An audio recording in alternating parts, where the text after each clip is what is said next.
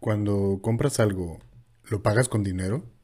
La verdad es que tu divisa principal con la que estás comprando cosas es con tus horas de trabajo. Por ejemplo, si ganas 15 dólares por hora y compras unos zapatos de 600 dólares, para adquirirlo en realidad invertiste 40 horas de tu vida. O digamos que te compras con tarjeta de crédito un celular que en realidad no necesitabas cambiar, con la gloriosa excusa de que estaba en oferta por tan solo 1.200 dólares. Te acabas de endeudar por 80 horas de tu vida. Entender las finanzas personales así, con conceptos simples y no con fórmulas complicadas, te ayudará a mantener el enfoque adecuado en dónde tienes que mejorar. Te recomiendo muchísimo que leas a profundidad el libro eh, La Bolsa o la Vida de Vicky Robin para que te lleves uno o dos conceptos que te van a ayudar a reflexionar sobre esto. Quiero darte la bienvenida, Rebel, a esta cuarta temporada de Rebeldía Financiera.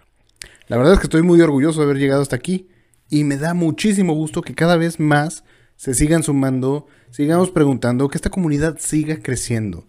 No me, no me quiero eh, perder la oportunidad de auténticamente decirles que todo lo que he estado haciendo, que todo lo que he estado aprendiendo, lo he estado aplicando a mi vida y las cosas han ido mejorando y espero que para ti sea igual. Si tienes algo eh, que te gustaría comentar en relación a las temporadas pasadas o tienes alguna duda particular, no dudes un solo segundo en buscarme en mis redes sociales. Encuéntrame en Instagram, Facebook, Twitter, YouTube, Spotify o la que tú quieras, como Rino Ramírez Ayala o Rebeldía Financiera. Yo estoy ansioso de seguirlos conociendo, estoy eh, pues muy curioso también de saber cuáles son los casos que se están viviendo en tu país, en tu ciudad, en tu comunidad. Y sobre todo quiero conocerlos porque sé que hay muchos que quieren tener impacto en las personas que los rodean. Y creo que las finanzas saludables es una manera o un primer paso para lograr ser una persona de influencia. Quiero también eh, pues invitarte a que te quedes hasta el final, porque esta temporada va a ser muy interesante. Esta temporada nos vamos a enfocar en los conceptos financieros que te van a ayudar a entender de una manera realista, más simple y directa tu relación con el dinero. Así que, sin más por el momento, rebeldes, bienvenidos a la rebelión. ¿Alguna vez, en un momento íntimo de reflexión, te has preguntado, ¿cuánto vale tu vida? ¿Vale solo por el dinero que puedes producir? ¿O hay algo más?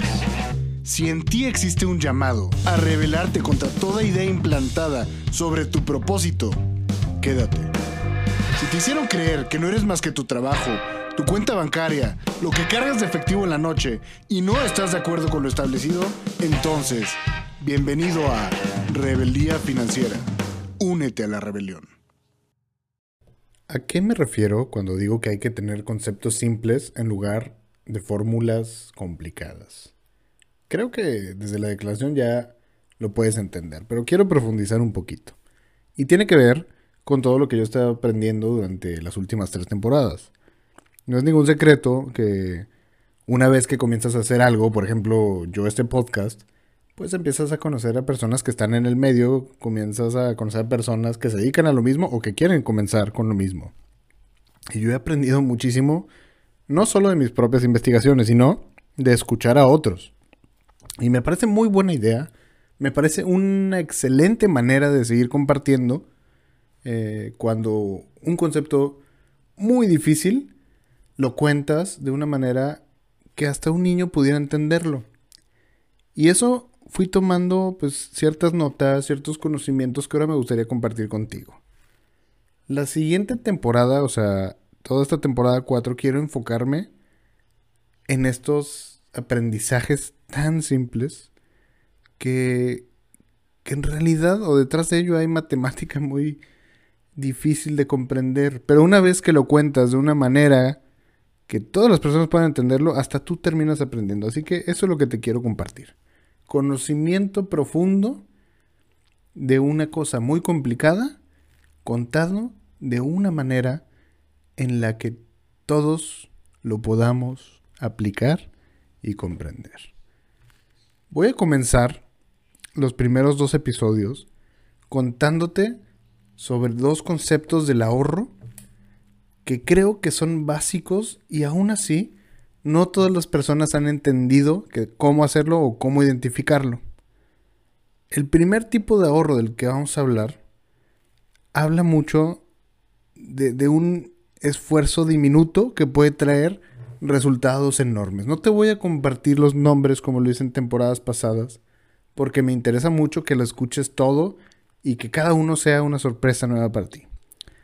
Entonces, el segundo tipo de ahorro del que vamos a hablar es una manera de identificar algo que tú crees que no tendría impacto en tu vida y que al final puede hacer que una suma millonaria tenga un resultado positivo en tu vida sin que hagas un esfuerzo eh, complicado o complejo. Estos dos tipos de ahorro están enfocados a lo micro o a lo diminuto. Son cosas que si tú cambias de tu vida ni siquiera te darías cuenta, pero a largo plazo tu vida va a ser totalmente distinta. Y si no lo haces, habrás pagado las consecuencias de no medir cómo está funcionando tu dinero. Ya quiero contarte de qué se trata, pero bueno, voy a, voy a detenerme, voy a aguantarme esta vez. No te voy a dar spoilers. Y te invito a que escuches los primeros dos episodios que se van a tratar del ahorro. Los siguientes dos episodios se van a tratar de la deuda, que es el tema más recurrente en mis redes sociales. Muchos me preguntan, ¿cómo hago para hacer un presupuesto donde tenga involucrado pagar la deuda de mi escuela o la deuda hipotecaria o la deuda con mi familia, o la deuda con un amigo, o la deuda... Hay muchas maneras de ver la deuda, pero aquí te voy a traer dos conceptos muy simples para entender cuál debería ser el primer paso o cuál debería ser el enfoque en el que tú tienes que enfrentar esta deuda. Ambas están enfocadas obviamente a poder medir en un lapso de tiempo cuánto porcentaje vas a tener que dedicarle me parece fantástico hacerlo de esta manera, o sea, de una manera muy simple, porque entonces este gran gigante que ves enfrente de ti, este monstruo, esta fortaleza impenetrable que se convierte en una deuda, termina convirtiéndose en pequeños bocados que vas a ir enfrentando poco a poco. Te cuento más del episodio 3 y 4 más adelante, pero estoy seguro que, te va a servir mucho si le pones atención. Después del episodio 5 vamos a hablar de un tipo de gasto que te está robando una enorme suma de capital y ni siquiera te has dado cuenta. Si sigues otras cuentas eh, de financieros, seguramente ya hablan de esto. Esto es un tema que todos deberíamos estar hablando y deberíamos hablar más. Pero el episodio 5 va a estar enfocado en un tipo de gasto que te está robando tu dinero. Como siempre, el episodio 6 va a ser un intermedio para que podamos sacar algunas conclusiones de estos primeros cinco temas. Y después vamos a continuar. El episodio número 7, vamos a hablar de un gasto que es similar, digamos, al gasto que te está robando todo sin que te des cuenta. A uno que te está robando muchísimo, lo sabes y lo sigues alimentando. Ese tipo de gasto definitivamente puede acabar con tus proyectos a largo plazo si no le pones orden a tu vida. El episodio 7 va a ser muy importante para todos los rebels. Y luego vamos a hablar de algo que estoy seguro que a todos ustedes les interesan. Se trata de las inversiones. El episodio 8 y 9 va a ser sobre inversiones. Estas inversiones, eh, creo, o este tipo de ver las inversiones, te van a ayudar a motivarte a hacer o no hacer uso de tu dinero para meterlo en instrumentos. Voy a hacerlo de una manera muy simple, voy, a decirlo de una manera en la que ya está comprobado porque se lo platiqué a mis pequeños sobrinos de qué se trata y ellos lo entendieron a la perfección. Entonces, teniendo un concepto así de simple, estoy seguro que lo podemos aterrizar todos a nuestra vida. Y el último episodio te lo voy a dejar como un incógnito porque quiero que sea sorpresa. ¿Cuál va a ser el tema? ¿Cuál va a ser el concepto del último episodio de esta cuarta temporada. Quiero que quede suspendido por un tiempo hasta que eh, pues llegue el momento. Esta temporada sí quiero hacerla un poco más dinámica. Yo sé que muchas veces ustedes me escriben y quizá a mí se me pasan varios días antes de contestarles. Pero les prometo que esta cuarta temporada, mientras sucede, voy a estar muy al pendiente. Ahorita estoy en Argentina.